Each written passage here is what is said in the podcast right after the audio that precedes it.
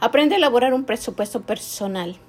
Si deseas llevar tus finanzas personales más allá de tus metas, tienes que tomar la rienda de tus ingresos, tienes que tomar la rienda de lo que entra a tu cuenta, de lo que tú recibes en dinero para mejorar tu situación económica y esta es una buena manera de conseguir creando un presupuesto. Un presupuesto te puede ayudar a mejorar tus finanzas personales. Además, también podrás llegar a crear un plan de ahorro si tienes toda tu economía en orden y esto, como ya te estoy señalando, puedes conseguir una, un mejor estatus financiero.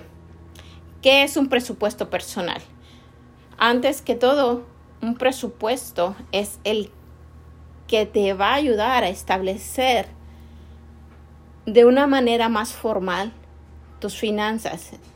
Es el presupuesto, en este caso personal, es un plan financiero que asigna los ingresos personales futuros a los gastos, los ahorros y el pago de tus deudas. En otras palabras, el presupuesto personal es un documento que tú elaboras ya sea en una computadora o en un cuaderno, en una agenda, donde se cuantifican los ingresos y gastos de dinero que una persona espera tener en un periodo de tiempo determinado.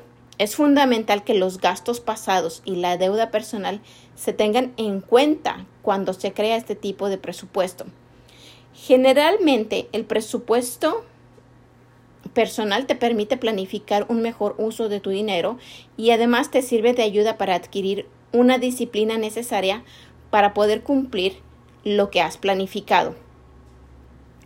Para que lo veas más claro, un presupuesto personal te permite analizar si necesitas más ingresos, identificar gastos que sean muy elevados y no sean necesarios del todo, ver dónde se puede reducir los gastos, evaluar si necesitas limitar la adquisición de deudas, planificar si puedes crear un colchón de ahorro.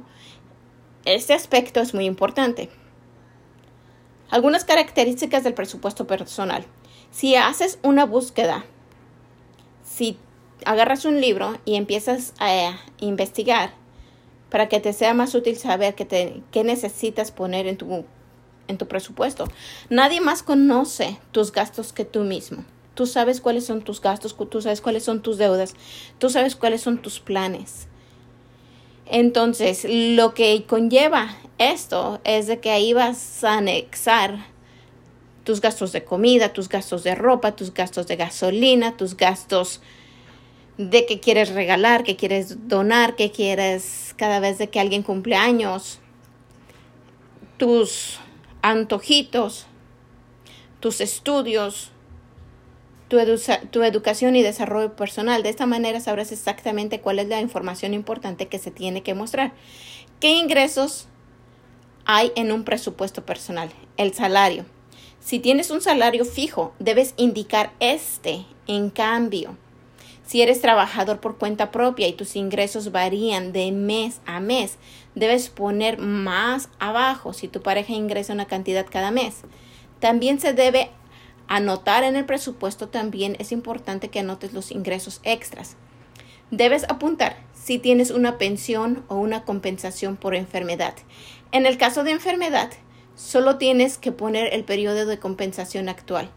No es que tú piensas que tendrás, si estás debajo por, mm, de baja porque estás desempleada o tienes una enfermedad o estás embarazada o tú eres el papá y tu esposa acaba de dar a luz, ya sea que tengas ese tiempo de descanso, literalmente, que no estés trabajando, es importante que también lo consideres y tomes en cuenta en el presupuesto.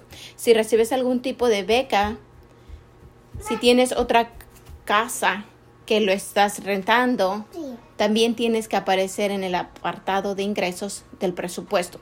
Otro tipo de ingreso que tengas, ya sea vender artículos de forma periódica o posibles prestaciones que recibas del gobierno.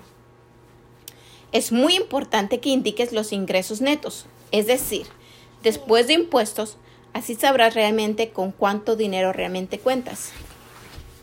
¿Qué gastos hay en un presupuesto personal? Hay bastantes tipos de gastos que debes tener en cuenta. Es imprescindible que los anotes en tu presupuesto personal, como que son bastantes. Hemos decidido enseñártelos en diferentes categorías para que así los tengas más claros. Gastos de alojamiento. Si estás pagando un alquiler, debes anotar los gastos de este aquí. Si estás pagando una hipoteca, también debes apuntar estos gastos. El costo de electricidad, al ser uno de los gastos que pueden cambiar cada mes, lo mejor es que mires cuánto pagaste el año anterior y hagas una medida. El pago del agua, igual que el caso anterior, lo mejor es que mires la medida y lo que has pagado anteriormente. Gastos de seguro de la casa, gastos de la comunidad si los hay, gastos por si tienes servicios en casa como internet, limpieza, niñera, que compras ropa, zapatos, Gastos de auto. El costo de la deuda del préstamo, o sea, los pagos todavía tienen que afrontar. Los impuestos que pueden, que pueden hacerse referente al auto. El seguro del auto, el combustible. Tienes que calcular más o menos lo que gastas cada mes en gasolina. El seguro del auto, los costos de reparaciones y mantenimiento, como cambio de aceite o la pastilla de los frenos para saber lo que cuesta mantener un auto. El gasto por de estacionamiento, ya sea que pagues un estacionamiento mensual o ya sea que esporádicamente salgas a la calle y tengas que gastar en estacionamiento. Es el posible cambio de llantas, aunque creas que puedes no pasar, lo debes de tener en cuenta. La inspección del auto, este acostumbra a ser obligatorio para vehículos más antiguos. Otro tipo de gastos que suelen ser fijos, cualquier tipo de seguros que tengas como ejemplo el seguro médico de la casa o algún seguro para tus hijos. Si tienes a alguien que te cuide los niños, cuando estáis trabajando, como por ejemplo una niñera, la tarifa del móvil, del celular, la suscripción al gimnasio, gastos bancarios, si tienes algún plan de pensiones, gastos de la casa, todos los alimentos.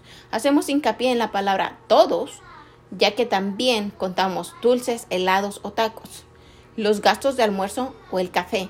Si comes fuera de casa, todos los productos relacionados con la higiene y la belleza. Ejemplo de estos productos pueden ser el jabón, champú, desodorante, pantalones, pasta de dientes o el maquillaje, los detergentes para la ropa, suavizantes de tela, detergentes, toallas para el baño, platos para cocina y utensilios, la ropa y los zapatos, los nuevos muebles o electrodomésticos que debas comprar, si se estropean los que ya tienes, posibles gastos de visitas al doctor, dentista y